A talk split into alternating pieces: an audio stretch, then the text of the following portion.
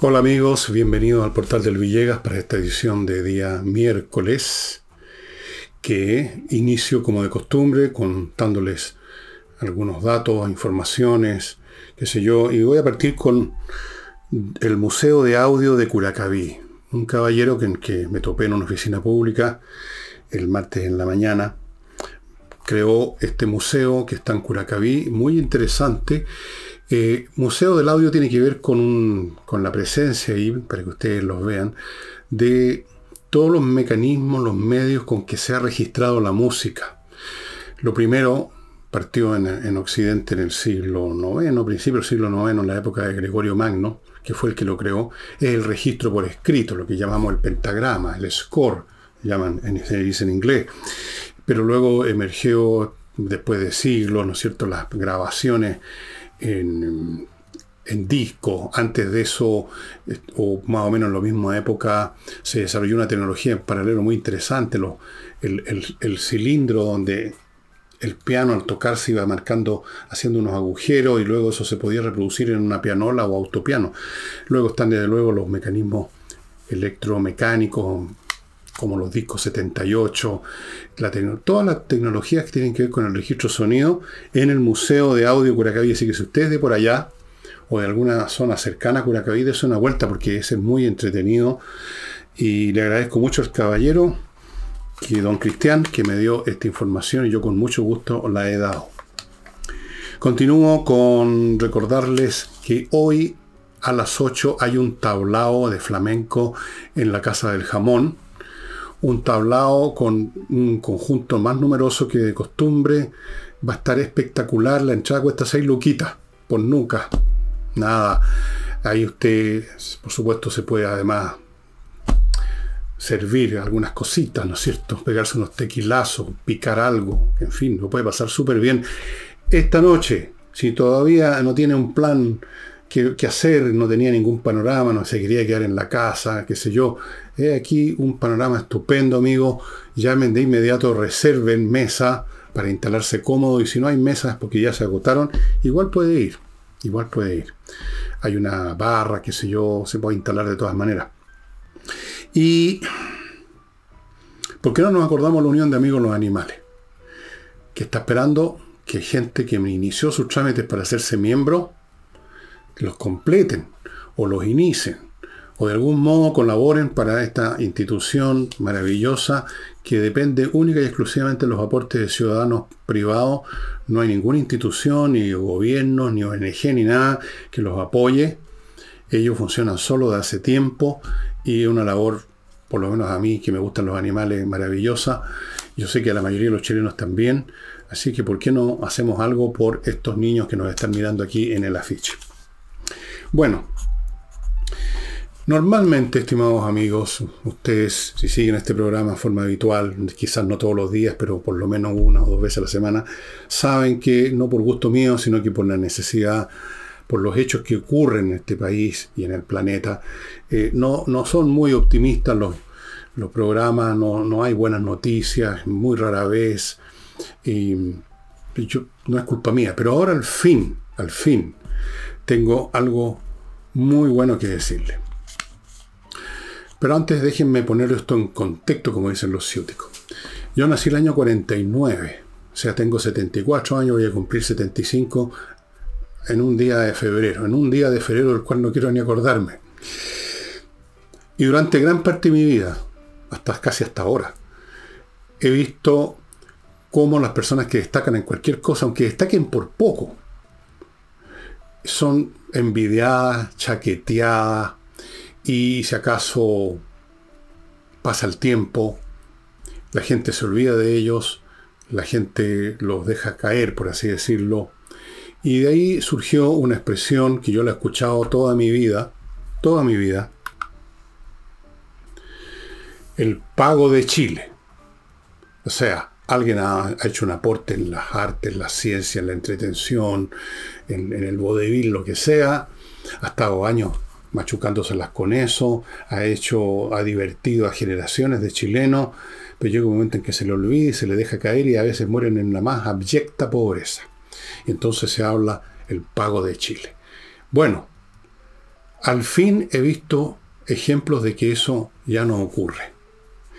Y es el caso de ex convencional Fernando Atria, la ex asesora, la socióloga Damer de la moneda, y el ex subsecretario Ahumada, que se han adjudicado un fondo de SIT regular para este año, que puede ascender a una cifra máxima, no sé si ascenderá esa cifra en estos casos, pero podría ascender a 57 palos y otros beneficios.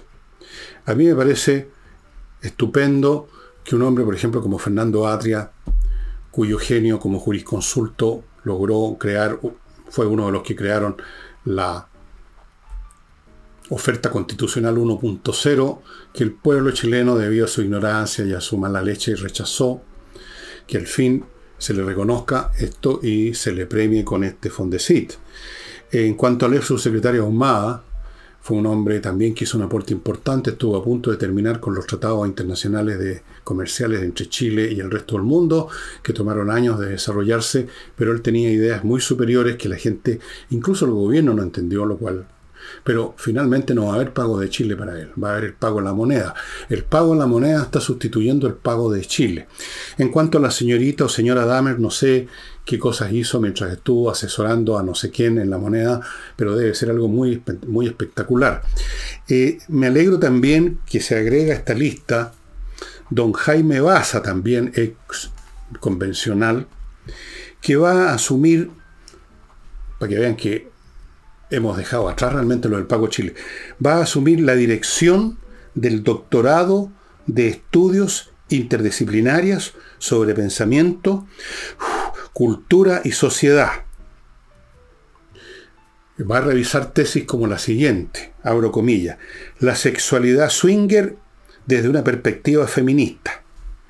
Ustedes se preguntarán qué es eso, la sexualidad swinger. Me parece a mí, si no me equivoco, esto es una invención bastante antigua, que es por lo menos la, que yo, la versión que yo he leído que existía mucho en Estados Unidos en algún momento era que se reunían parejas en una comilona, en una fiesta, en una reunión social, y entonces eh, tiraban, ah, ¿cómo lo hacían? En la mesa de centro echaban las llaves de los autos, y entonces las señoras, así a ciegas sacaban un llavero y si era el de otra persona, el de su marido, bueno, se iba con él. O sea, era un mecanismo muy divertido, muy entretenido para cambiar de pareja entre gente conocida. O sea, yo estoy casado con fulana, tú estás casado con sutana, pero somos amigos, así que ¿por qué no hacer este cambio y probamos algo nuevo todos? Las señoras y los caballeros. Me imagino que va por ahí por los cambios, el, del swinger. Y me parece muy bien que haya, esto sea visto, por supuesto, desde una perspectiva feminista. ¿No es cierto? Entonces, precisamente lo que el país estaba necesitando un estudio de este tipo. Y va a estar a cargo, como jefe de la dirección del doctorado de estudios interdisciplinarios sobre pensamiento, cultura y sociedad, don Jaime Baza es convencional. Ya se ve ustedes, ya ven ustedes que el país finalmente está cambiando en lo cultural y ahora ya no hay pago de Chile, no se olvida a los grandes creadores, sino que se les otorgan algunos beneficios, qué sé yo, un Fondesit, un, un directorado de doctorado, yo me siento bien. Yo siento que finalmente estamos saliendo de este oscuro, del peso de la noche, de la envidia, de los resentimientos, y estamos empezando a premiar a la gente que vale. Felicitaciones a los premiados, a los, a los directorados de, de los doctorados, a los fondecitados, etc. Una gran alegría. Em, y dicho eso, que a mí me dejó muy contento cuando lo vi, em, yo por si acaso estoy preparando una tesis sobre cómo nos vamos a comunicar con los extraterrestres. ¿Qué lenguaje vamos a usar? Esto de las matemáticas una tonterita. Otra cosa que estoy pensando, es una cosa media rara. Voy a presentar el Fondesit. Claro, yo no, no creo que me premien, pero una de esas, quién sabe, ¿no? Estamos viviendo otros tiempos. Y antes de continuar, amigos, me van a permitir ustedes que me haga cargo de mi primer bloque con avisos comerciales de productos y servicios que son o pueden ser mañana de utilidad para usted. Todos ellos. Por ejemplo, entrena inglés. ¿Cuántos de ustedes han querido aprender inglés y lo han dejado a medio camino, entraron a una academia y no les gustó, se salieron o terminaron el curso pero quedaron humanos igual, marcando ocupado? Em, les gustaría poder ver las películas sin estar leyendo subtítulos que adivinan con mucha razón que son bastante distorsionados a menudo. Les gustaría poder viajar y no tener que estar buscando un latino para hablar, para pedirle los huevos fritos. Bueno, todo eso en entreninglés.com, una academia con profesores de inglés de verdad que dan clases online y le garantizan a usted por ejemplo, en el curso que se está anunciando aquí para en este verano, le garantizan a usted que va a terminar con una sólida base para hacer todas esas cosas que usted ha querido siempre hacer. Continúo con Famaba Grill, esta nueva manera de celebrar asados, una manera propia del siglo XXI. Olvídese de la parrilla antediluviana, negra, oxidada, pasada de hollín, deseo, cochina, que ha estado botada en un rincón ahí, la ponen para el asado, para el próximo asado. No. Y olvídese del gurú, Ah, el eterno gurú, el, supuesto maestro, el hombre, el, experto en asados que nueve veces de diez convierten una rica carne en una montura, la recontra cuecen. Bien, Famaba Grill, como usted ve, es una mesa con una parrilla al medio de la mesa de acero inoxidable donde el fuego lo alimenta el gas. Aquí no hay olores, no hay hollín, no hay nada. Usted tiene la carne que quiere, el pedazo que escogió ya al alcance de su tenedor para sacarlo en el punto que a usted le gusta. Esto es otra cosa. Fuera de eso, estas mesas tienen otras utilidades con algunos accesorios. Averígüelo, póngase en contacto y vaya reservando una mesa. Sigo con Fastmark, la empresa chilena de transporte de carga internacional a las empresas y a particulares. A las empresas por vía aérea o marítima le trae de Estados Unidos los containers con la mercadería que usted necesite, o si no son containers y vienen en avión, lo que usted necesita. Para individuos privados también hay un servicio de courier, así que significa que usted cualquier cosa que compre, por pequeña que sea, en Estados Unidos, va a llegar a su casa. Es una empresa chilena, conoce bien el mercado, conoce bien nuestras necesidades y conoce el laberinto burocrático de Chile fastmark.cl. Y termino el bloque con Oxinova, que es la solución para los malos olores, la solución real. No tapar los malos olores con otro olor, no limpiar por un momento con un ácido que más lo que rompe las cañerías que otra cosa, sino que generando esta colonia de bacterias con este polvito que viene en el sobre y que se mezcla con agua por un rato, y esas bacterias destruyen las que producen los malos olores porque son las que producen la descomposición. La descomposición es la que produce los malos olores, como todo el mundo sabe. Estas bacterias matan a las que producen la descomposición y por lo tanto matan el mal olor. Es la forma más efectiva que existe. Producto súper exitoso en Estados Unidos y hace rato que está ya en Chile, hace un par de años, súper exitoso en Chile también. Póngase en contacto con ellos, solo con ellos, la dirección que ustedes ven a mi derecha, van a poder adquirir el producto. A propósito de este tema que ya parece que se está desvaneciendo porque toda la semana aparece un nuevo tema, un nuevo escándalo, una nueva situación desagradable que lamentablemente yo tengo que comentar porque ¿qué le voy a hacer? A propósito del tema del lobby, en el, que resultó por el hecho de que una serie de ministros, como seis ministros, fueron a casa de Pablo Salaquet a ponerse en contacto con empresarios y no llevaron a cabo lo que debieran haber sido sus registros de que iban a escuchar a algunas personas y entonces se asume que ahí hubo lobby, no fue registrado el lobby, que no hubo transparencia y se armaba un escándalo con eso, que yo he visto, como ustedes saben, si bien el programa lo he visto de otro modo este tema, lo he visto como una buena noticia que la gente de gobierno se contacte con el mundo real, que son la gente que hace las cosas, los empresarios o los que sean, y a partir de ahí tengan un input que les permita no limitarse a planear sus generalmente malos o medianos proyectos entre cuatro paredes en una oficina sobre la base de alguna folletería ideológica. A mí me pareció bueno el contenido, estoy absolutamente apoyando esa cuestión que se anotaron en un papel porque iba a ser o no, para mí me, parece es totalmente indiferente. perdónenme, yo sé que hay mucha gente que piensa lo contrario y creen que yo estoy mal, que estoy equivocado. Puede ser, pero es lo que pienso. Pero igual se convirtió esto en un escándalo. O sea, se convirtió en un escándalo una cosa que para mí es menor. A mí lo que, lo que sería para mí un escándalo, pero que no lo sería desde el punto de vista legal, es que el gobierno siguiera dictaminando decretando, promoviendo iniciativas sobre la base de panfleteo ideológico salido de la fila del PC o de algún eh, ideólogo extranjero o de la Greta Thunberg o de quien sea. Me parece absolutamente positivo que se contacten con el mundo real. Algo de bueno podrá, podría salir de eso. Que se hizo sin registrarse, sin tomar en cuenta algunas cosas, me parece sin importancia. Pero por supuesto, como existe en Chile un criterio absolutamente deteriorado sobre el valor de las cosas, tenía que aparecer también Boris, hacer su numerito respecto a esto, y usó esta palabreja que se puso de moda, es una palabra que usaba mucho el Partido Comunista y la siguen usando, la autocrítica. la autocrítica. Que si ustedes lo piensan un poco, la autocrítica en el fondo es tácitamente reafirmar los principios dentro de los cuales se mueven los autocríticos. Porque la crítica es la crítica, por ejemplo, un conjunto de ideas.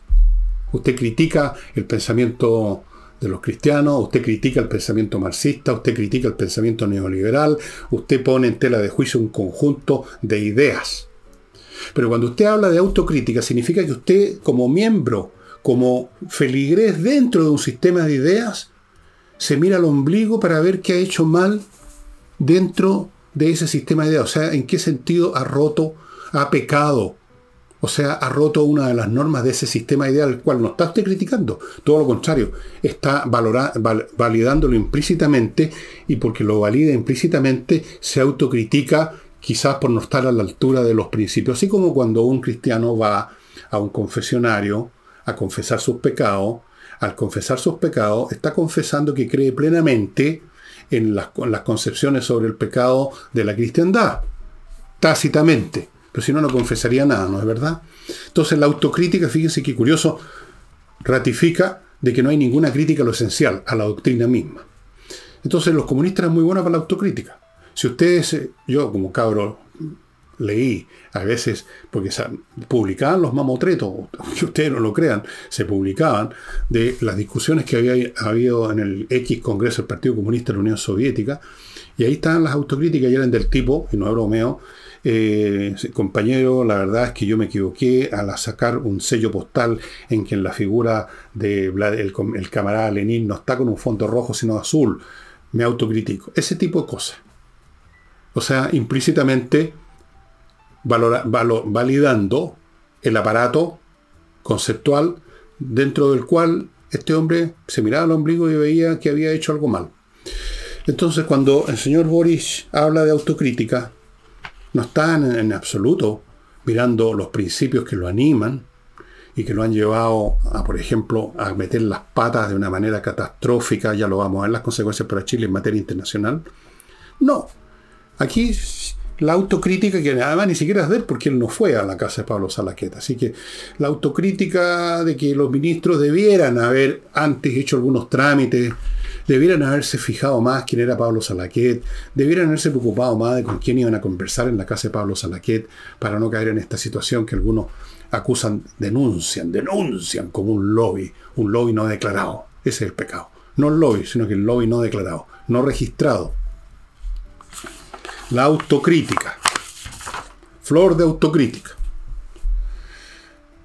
Una tontería descomunal todo lo que está ocurriendo y en esto se han sumado todos, ¿ah? no es solamente eh, Boris que habla de la autocrítica, sino que la oposición, todo el mundo se ha preocupado de eso. Yo lo considero una excelente noticia. A lo mejor no pasa nada, de todas formas los ministros que hablaron con esta gente van a seguir pensando igual, pero quién sabe, hay una por lo menos una posibilidad de que, de que tomen en cuenta algo de la realidad, de vez en cuando que miren la realidad en vez de mirarse la guata en vez de mirarse al espejo, en vez de mirarse unos a otros. Cuando uno hace autocrítica o crítica, incluso, pero la hace con otros feligreses de la fe, no se llega a ninguna parte. Créanme que no.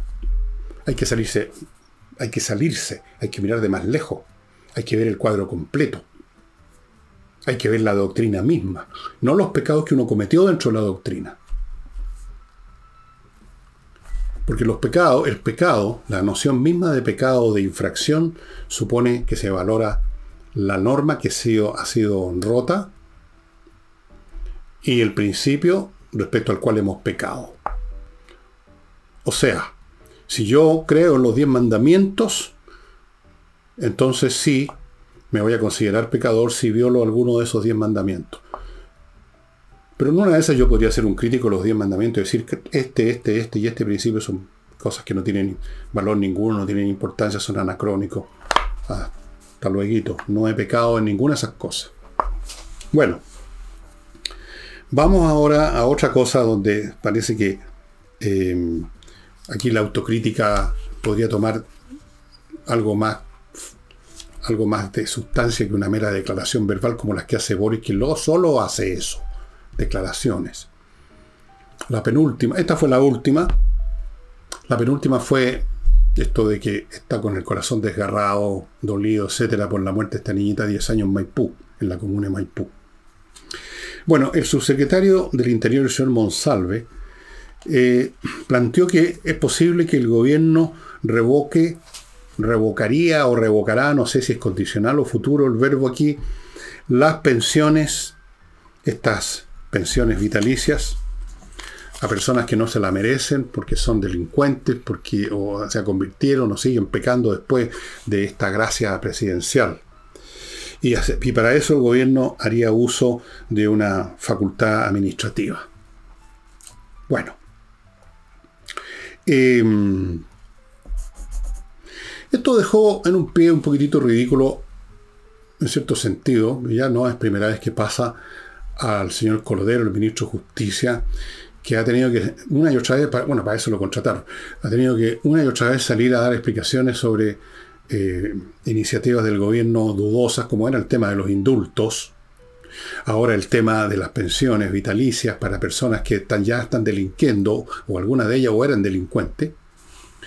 Entonces dio una serie de explicaciones en el estilo Cordero. O sea, cantemos, porque usted viene, no, porque usted sabe que el gobierno, porque no, porque en la ley, porque no, señor, porque no. Entonces lo dejaron, le sacaron la escala y lo dejaron colgando la brocha, señor Cordero. Vamos a ver qué pasa, porque puede ser que también Monsalve se limita a hacer declaraciones, que el gobierno en esta materia, como en tantas otras, haga la parada de que va a hacer tal cosa, con sus dichos, vamos a hacer esto, vamos a hacer lo demás ya, y después no hacen nada.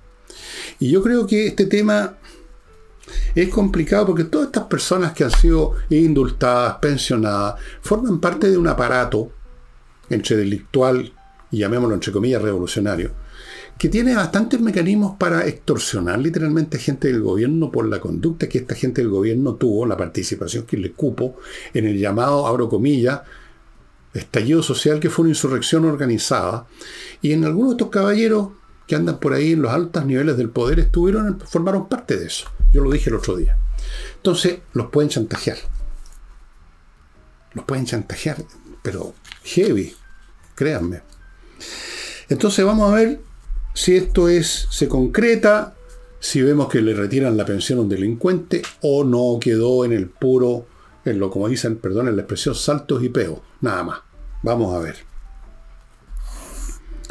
Em, y sigamos con, con mis avisos, amigos, porque son importantes para mantener este programa funcionando y para usted, porque en cualquier momento puede hacer uso de cualquiera de estos bienes que yo les cuento que existen. Por ejemplo, si usted es administrador de un condominio o tiene que ver con eso como parte de ese condominio, usted tiene una casa, un departamento, no sé, y forma parte del comité de administración, pónganse en manos de gestión condominios.cl que se va a hacer cargo científicamente de aquella parte antipática, administrativa, contable, financiera y papelera de la administración, como por ejemplo el cobro de los gastos comunes, que no es grato, no es grato encontrarse con personas que no pagan, que dan mil explicaciones, uno vuelve al otro día tampoco, vuelve, pago el mes siguiente y vienen los atrasos y vienen los problemas porque hay que pagar los, sueldos de los empleados que trabajan en el condominio. Bueno, todas esas cosas, déjeselas a gestioncondominios.cl, estimado amigo, y usted dedíquese a la otra parte, a la mantención del edificio, que sea el condominio en las mejores condiciones. Continúo con la clínica Alzheimer, que es para personas que tienen ese problema los, los médicos que trabajan ahí recomiendan que si usted tiene un pariente que da algunas muestras, más allá de lo normal de olvido, porque todos nos olvidamos, incluso cuando somos cabros chicos, pero hay una, hay una cierta nivel de frecuencia o de cosas que no puede ser que se olviden, que se olvidan.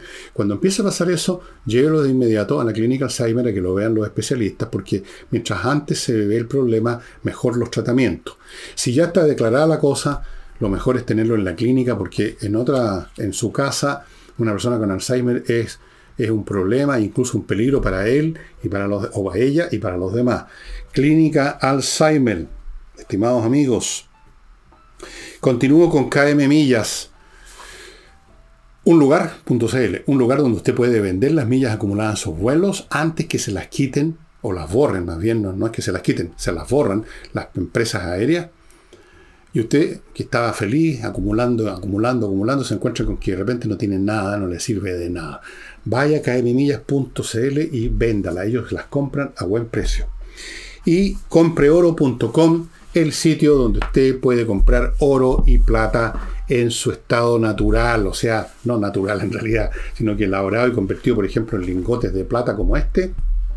Esto aquí hay un kilo de plata o aquí hay 10 gramos de oro puro esta cosita tan chiquitita vale una tremenda cantidad de plata. O sea, usted se llena el bolsillo con esto y es un millonario. Y esto significa, amigos, que usted puede tener una reserva financiera. Porque el oro y la plata jamás pierden su valor. Son valor. Por lo tanto, si usted teme que sus acciones, que su inversión, incluso que su dinero, algún día por si hubiera una catástrofe, una crisis, de repente no valen nada, el oro y la plata sí. Así es que compre oro o compre plata o compre las dos cosas en compreoro.com. Em, se está discutiendo, se va a empezar a discutir ahora porque el trámite ya, digamos, tiene luz verde, el tema de la cotización. La cotización previsional, que como ustedes saben, se va a aumentar en un 6%, y se discute qué porcentaje va a ir a las cuentas individuales y cuál va a ir a un fondo de solidaridad, solidaridad con los políticos, me imagino. Pero fuera de eso, como indicó muy bien Nicole Rodríguez, un, programa atrás, eh, hay otras cosas, porque incluso ese 3% individual hay otra, otra alita que le sacan, otro tutito que le sacan para un fondo intergeneracional. Entonces, por un lado y por otro, usted finalmente, ¿con cuánto se va a quedar? De todas maneras, además, otras disposiciones del proyecto de gobierno determinarían que en la forma que se administrarían estos fondos usted estaría supeditado en última instancia para simplificar al Estado, a la administración del Estado, a las decisiones del Estado. O sea, incluyendo su 3% individual. O sea, en otras palabras, a usted perfectamente lo podrían despojar de lo suyo. Y por eso la UDI dijo que no está disponible, una frase que usan siempre, no están disponibles, para quitarle sus cotizaciones a los trabajadores.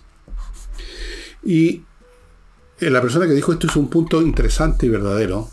Dijo que al principio el gobierno quería que todo ese 6% adicional hubiera ido a este fondo solidario, solidario con los políticos, claro, solidario con el gobierno, solidario con los camaradas, que después se habían allanado a este a, este 50%, no, al 3% nomás. Pero es como que le a una persona, como que usted de repente aparece en la noche, usted está paseándose, como hago yo en las noches a veces, caminar, porque las calles solitarias son las mejores. Aparece un tipo con un revólver, se lo pone el pecho y le dice, le voy a robar. Pero no se preocupe, no le voy a robar todo, le voy a robar la mitad nomás de lo que tenga. Así que saque su billetera, contemos lo que hay usted se queda con la mitad y yo con la otra mitad. Deja de ser robo eso. Me robaron la mitad nomás de lo que traía en la chauchera, mi hijita. Qué, suerte que tuve. Qué ladrón más amable. el 50% de la cotización desaparece en mano del Estado y el otro 50% también en el fondo, porque ese fondo sería administrado directo e indirectamente por el Estado. Tendrían una serie de mecanismos en virtud de los cuales, muy distintos a las AFP actuales, usted realmente no tendría ningún control sobre su dinero. Ninguno.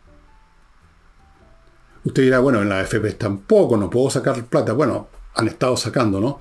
Pero fuera de eso, En la AFP usted tiene una planilla que llega todos los meses y donde uno ve viendo claramente, por lo menos yo lo, lo puede usted verificar si está cotizando, que lo que usted depositó es mucho menos de lo que ya acumuló, porque los tipos trabajan para que dé renta su plata.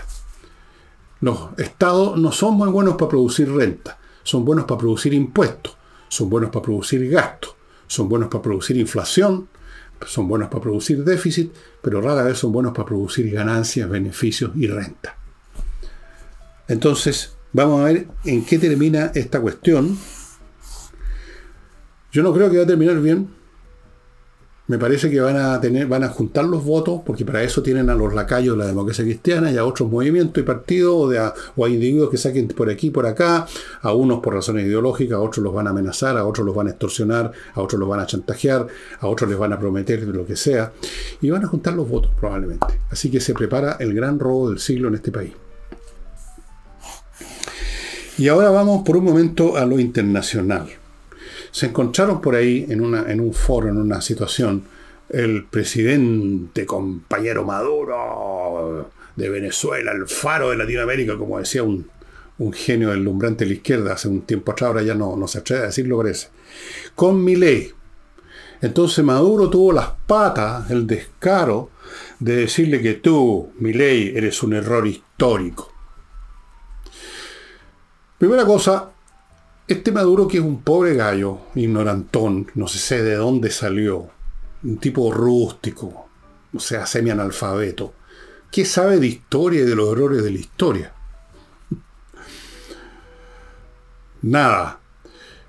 ¿Con qué cara puede hablar a él, de error histórico cuando maneja un país donde se han ido ya 6 millones de habitantes? El señor Maduro y sus compañeros que lamentablemente han repletado buena parte de América Latina, sus compañeros progres, sus compañeros progresistas, en distintas variantes y sabores, pero todos más o menos el mismo choclón, se abrazan y se besan mutuamente con gran alegría. Estos señores son protagonistas no de errores históricos, son protagonistas de tragedias históricas. Yo creo que lo que ha pasado, yo creo que, lo que la elección de Boris fue una tragedia para Chile, como la elección de Bachelet en su momento, por los resultados que estamos viendo los resultados, las semillas que sembró la señora Bachelet en educación, en inmigración, aterradoras, brutalmente, brutalmente dañina. ¿Para qué hablamos del peronismo en Argentina? ¿Para qué hablamos del régimen de Maduro y el de Chávez, su antecesor? Son tragedias, no son errores. No son errores por ninguna parte. Yo creo que realmente hablar de error, acusar a mi ley de error por eso, porque está cerrando ministerio y por lo tanto hay gente ahí que probablemente no hacía mucho, que se quedó en la calle y va a tener que buscar su trabajo verdad. Para Maduro eso es el colmo, los compañeros trabajadores. Se le fueron 6 millones de compañeros trabajadores de Venezuela. ¿Por qué sería? Sería por lo bien que lo están pasando en Venezuela. Hay que tener un descaro, pero esta gente tiene eso, lo vemos en nuestro país también. Yo creo que Boris tiene una gran dosis de descaro en lo que dice, lo que anuncia. Bueno. ¿Qué le respondió mi ley? Se preguntarán ustedes. Le respondió una cosa muy justa. Le dijo que una persona como usted diga que yo estoy cometiendo un error, me ratifican que estoy por el buen camino. La otra vez le dije lo que pienso yo cuando cuando veo que lo que yo pienso, que lo pienso no así a la ligera, después que he pensado mucho rato, que he estudiado un tema, que he leído a veces por años sobre un tema, y llego a una conclusión, y todo el mundo me dice que estoy equivocado, ahí estoy más seguro que nunca que tengo la razón. Y no es por porfiado, sino que por una experiencia práctica de que la opinión mayoritaria, la opinión de, de doña Juanita, lo que dice la calle, casi siempre es un error. Casi siempre. La calle decía que la Tierra era plana. La calle decía que los objetos más pesados caen más rápido que los más livianos. La calle decía que el Sol giraba alrededor de la Tierra. La calle votó por Boris. Entonces, tiene toda la razón mi ley. Si un personaje mezcla de, no sé qué, tirano al peo, ignorantón, no sé de dónde salió. Le trate que es un error histórico. Yo creo que es un, como dijo mi ley, me están adulando. Así es. Y a propósito de Maduro y de que yo no sé de dónde salió, esta es una pregunta que uno la podría expandir a toda Latinoamérica y de luego a nuestro país. ¿De dónde salió la gente que ha llegado a cargos de poder en, una, en un plano o en otro en nuestro continente? ¿De dónde salió esta turba, esta tropa hambrienta que en forma transversal están metiendo la mano en los cajones? Digo esto pensando en, el caso de la comuna de Maipú, cuya alcaldesa, doña Katy Barriga, y otras personas, lo voy a dar los nombres porque están en la prensa, Ana María Cortés, Luis Japaz, Andrea Díaz, Andrea Monsalve, María Isabel Palma, de una forma o de otra, estas personas que orbitaban alrededor de Katy Barriga están involucrados en desfalcos gigantescos. Muchos miles de millones, a lo largo de años. Y estas personas no son de izquierda. Entiendo que Katy Barriga es de un partido de oposición. O sea, aquí el afán de meter las manos en el cajón, las dos manos, y ojalá las patas también, es transversal, porque transversal es el ascenso en nuestro país y en otras partes, y incluyo países del primer mundo, como Estados Unidos, por ejemplo, que es un país que conozco bastante, el ascenso de las masas al poder, porque son más numerosas, porque tienen más poder, porque tienen más recursos, porque tienen más derechos, porque hacen más exigencias. Ya, ya las masas de hoy no tienen nada que ver, por ejemplo, con las masas, digamos, pensando en Chile, las masas que yo conocí de cabro chico, en el campo, por ejemplo, sometido, humilde. Yo no digo que eso fuera bueno, estoy simplemente describiendo cómo era. Esas masas no participaban. La política era una cuestión de élite, de gente que ya era rica, que no tenía necesidad de meter la mano en los cajones. Gente que salía como, hay tantas historias de presidentes, especialmente mediados del siglo XIX, que salían a poto pelado de la moneda y que tenían que después los amigos encontrarles alguna manera de, de darle sostén. No robaban, tampoco había mucho que robar quizá, eso también ha influido. Llegan estas masas, el país es más rico, es más complicado, hay más posibilidades de meter mano en los mecanismos, de crear algunas artimañas, y es ahí gente de todos los partidos, de todos los colores políticos, de todas las sensibilidades, como dicen ahora los ciúticos, en situaciones como esta. Yo no digo que todos meten las manos, pero todos los que meten las manos pertenecen a este pool humano. Todos. Casi todos. Casi todos. Hay algunos caballeritingos también aquí y allá. Pero no son tan caballeritingos si uno examina un poquito el, currículum tampoco. Lo que ustedes están escuchando, que digo acá, les va a parecer elitista, que, yo quiero volver a la época de la República Parlamentaria, o quiero volver a la época de Luis XIV. No, no quiero volver a ninguna cuestión. Lo que estoy simplemente señalando un hecho que cuando se producen ciertos fenómenos demográficos, culturales y sociológicos, cuando la política deja de ser una actividad a cargo de un grupo pequeño, selecto, de gente pituca, refinada, de las altas clases, donde no hay tanta necesidad de robar, también ha habido robo, también ha habido artimañas, por supuesto, pero estamos hablando aquí en términos estadísticos, en términos de las cantidades los volúmenes.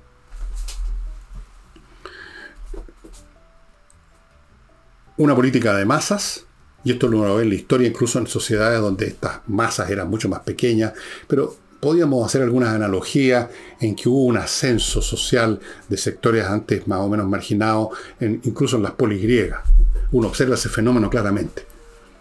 Y generaron conflictos sociales, generaron corrupción, generaron guerras civiles, se generó una serie de cosas cuando estas masas dentro de ese mundo diminuto que eran las polis ascendieron es una cosa natural. No es un tema que yo esté evaluando como bueno o malo. Es un hecho sociológico, es una cosa. Yo estoy aquí analizando esto como Émile Durkheim, un sociólogo francés del año Ñauca, decía que hay que examinar los fenómenos sociales como si fueran cosas, objetivamente. Objetivamente, estamos en una época en Chile donde la política se ha masificado, cuestión de ver incluso los orígenes Vayan ustedes, hagan ustedes ese, ejercicio, agarren al azar 20 o 30 nombres de políticos de cualquier partido y vean sus orígenes, sus historias, y van a ver que son muy distintas a los orígenes, las historias de los políticos de hace 20, 30, 40 y así sucesivamente. No voy a decir si es bueno o malo el proceso, algunos deben considerar que esto es maravilloso, que es la democratización de la sociedad. Claro, pueden verlo de ese lado, pero también tiene este costo inmenso de que llega gente que no tenía nada o tenía muy poco, de orígenes a veces bastante humildes, y que de pronto se ven ante una enorme mesa servida llena de platos, llena de vinos de grandes cosechas, y se vuelven locos y empiezan a agarrar todo lo que pueden. Así es. Así ha sido siempre. Si ustedes agarran un libro de historia política de cualquier nación y estudian y comparan distintos periodos, van a observar el mismo fenómeno. En qué momento empieza a crecer el volumen y la frecuencia de la corrupción, de los robos, de los desfalcos al Estado, del parasitismo, del nepotismo, van a ver que es exactamente cuando la política deja de ser un asunto que se maneja en el club de los caballeros y se convierte en un asunto de masas, lo cual tiene sus virtudes, que yo las estoy buscando todavía, pero tiene varios defectos, ¿no? Tiene varios defectos y uno de ellos es situaciones como esta. Les pregunto a ustedes, por si se les ha olvidado, cuántas municipalidades, cuando han sido revisadas, registradas, no han encontrado los que hacían esa revisión serios problemas, cuántos alcaldes o concejales han pasado por la justicia, han hecho el cómputo y cuántos más pasarían si hubieran medios para fiscalizar a todas las municipalidades del país, a todas y con una con una malla fina, ¿no? no con una malla así muy grande, una malla fina para ver también las corrupciones en miniatura que también abundan. Se encontrarían ustedes con una sorpresa enorme. Si es que es sorpresa para ustedes, yo creo que ya para el chileno medio, que ha estado viendo lo que sucede en nuestro país a lo largo ya de años, no creo que fuera ninguna sorpresa encontrarse con que la gran mayoría de los municipios realmente no podrían resistir una fiscalización rigurosa. Amigos, Climo, señores empresarios, si ustedes quieren tener a su gente trabajando ahí donde están las salas de máquina y qué sé yo, a la temperatura que exige la ley y que estén en buenas condiciones para un mejor trabajo, pónganse en contacto con mi Climo para que les instale un sistema que ellos llaman, no sé por qué, pero así se llaman, equipos evaporativos, no vaporizadores, evaporativos, que refrigeran incluso grandes espacios y los llevan a temperaturas gratas donde se puede trabajar bien, con calidad y además dentro de la ley. Estos equipos además, que ustedes están viendo algunas fotos acá, tienen una serie de virtudes desde el punto de vista técnico en términos del consumo, etc. Y Climo le ofrece un financiamiento especial a las empresas. Para los particulares están, por supuesto, los equipos comunes de los cuales les he hablado muchas veces y que les recomiendo tengan como tengo yo. Aquí estoy muerto de la risa a pesar del calor que hace afuera. Continúo con Lomas de Millaray, un proyecto inmobiliario en la región de los lagos, con parcelas que ya cuentan con luz, agua y fibra óptica. El paraje es maravilloso. Los invito a entrar a Lomas de Millaray. Hay un video para que vean dónde podría estar su próxima residencia, su nuevo modo de vida, dónde podría vivirse. Continúo con Tienda Ancestral, una fábrica de productos hechos con fibras naturales, canastos, pantallas de lámparas como las que ustedes están viendo, despachan a todo el país. Los que producen estos eh, productos son artesanos con años de experiencia, son productos de calidad y dicho sea de paso para los estudiantes de arquitectura o arquitectos o personas interesadas en ver diseños de casa, ellos también tienen este libro con un montón de fotografías y datos de casas hechas en distintos años. Esta, por ejemplo, aquí está el dato, 1920 se hizo esta casa. Diseños alemanes típicos que todavía pueden ser muy útiles. En tienda ancestral. Y termino con ajedrez. Ayer les mencioné algunos de los cursos, ahora les menciono otros. Hay un curso que ocurriría los martes a las seis y media de la tarde. Y mm, Club de Ajedrez Infantil, 11.900 pesos mensuales, duración indefinida. Se puede combinar con una clase semanal grabada por 21 pesos mensuales en total. Hay cursos jóvenes para adultos, jóvenes adultos, etcétera, en un formato combinado que duran 8 meses, 32 lecciones. En fin, hay montones de oportunidades para aprender ajedrez, fundamental para los chicos y muy bueno para los adultos para mantenernos en forma. Para, es como ir a un gimnasio. Espacioajedrez.com. Y termino con Hey y Remodeling, amigos.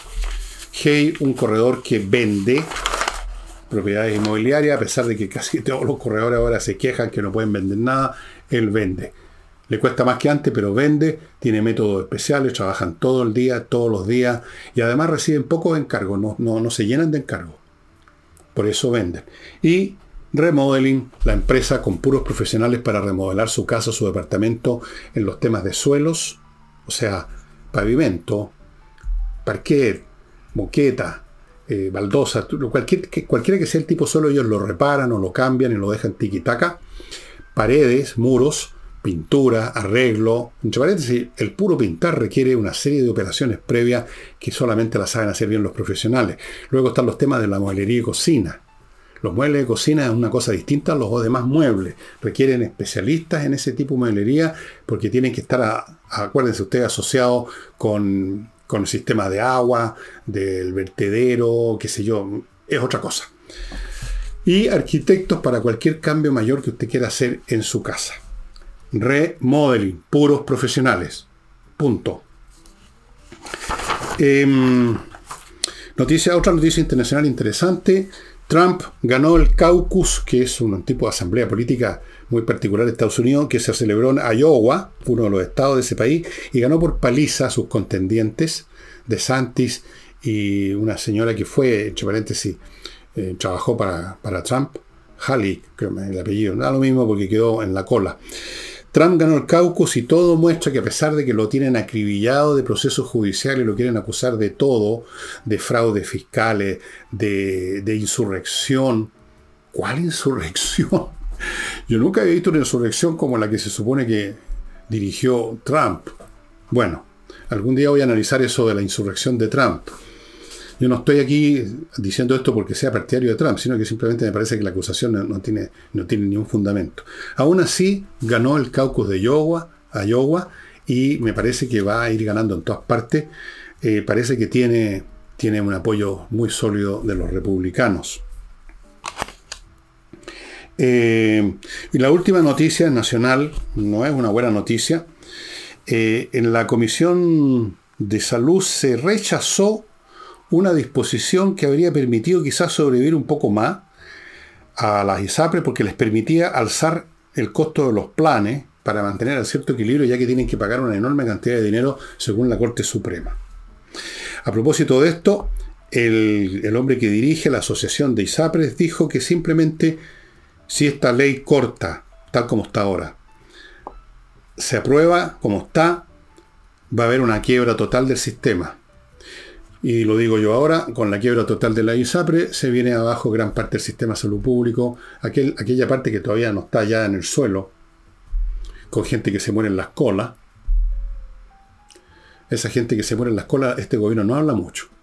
Habla de otros muertos, pero no de estos muertos.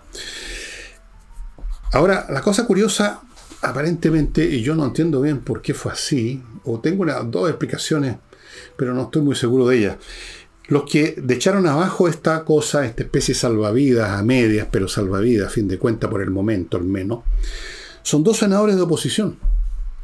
Ellos echaron abajo esto que venía con esta especie de salvavidas. ¿Por qué?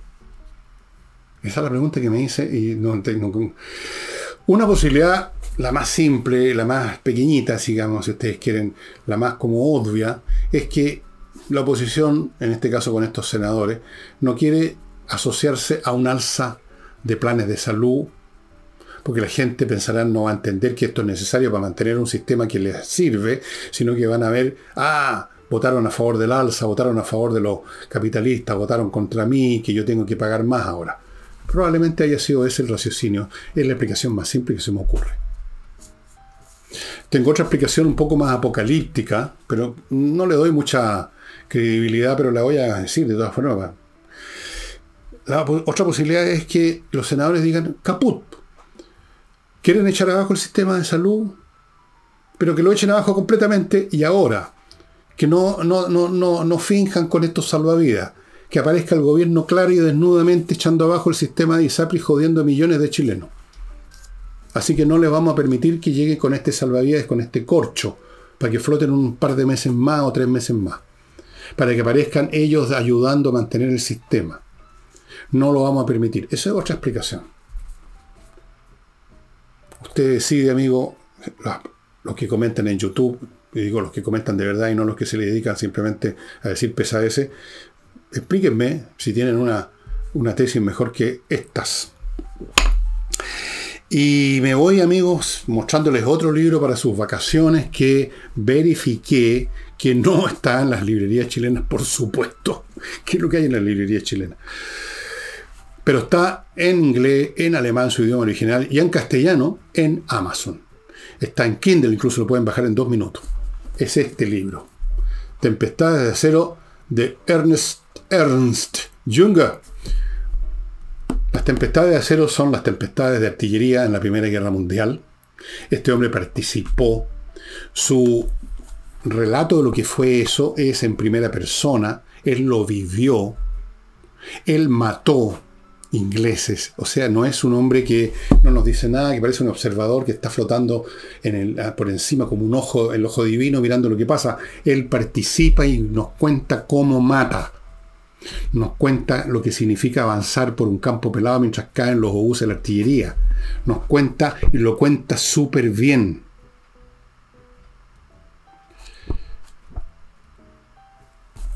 Es un libro extraordinario este personaje fue bastante extraordinario, ¿ah? vivió muchísimos años, parece que como a los 100 años murió o algo así, vivió mucho. Eh, no participó, o sí, no, estoy, no me acuerdo, en la Segunda Guerra Mundial, ya era mayor. Puede que sí, puede que no. Eh, un libro que yo considero que es mucho mejor que Sin Novedad en el Frente de Erich María Remarque y quizás también mejor que Le Feu de Barbus, de Henri Barbus, que fue otro soldado de la Primera Guerra, en este caso un soldado francés que también escribió su libro, El Fuego. Pero a mí me parece que el mejor es este. Es realmente muy detallado, muy bien escrito. Realmente uno siente, uno siente lo que él sentía cuando estaba así en la trinchera esperando el pito para saltar de la trinchera e ir a atacar a las trincheras enemigas y encontrarse con el fuego de las ametralladoras. Un libro fantástico. Y como digo, lo va a encontrar en Amazon. Yo lo encontré acá en Chile, lo editó Tusquet, una muy buena editora, pero parece que ahora no está disponible. Fíjese, lo compré en una librería antártica, pero ahora no lo encontré ahí. En una de esas busqué mala. Si es así, pregunten ustedes mismos si está ahí, pero está en Amazon. Y en unos días ustedes pueden tener listo el libro para llevárselo para las vacaciones. Y eso sería todo, estimados amigos, por hoy. Mañana nos vemos con Nicole Rodríguez. Muchas gracias. Y no me queda nada, no me queda nada más que decirle, salvo recordarle que hoy en la noche a las 8, si está viendo esto temprano, podría alcanzar a ir. Hay tablao flamenco a todo pasto en la casa del jamón. Ya, y eso sería todo. Bye bye.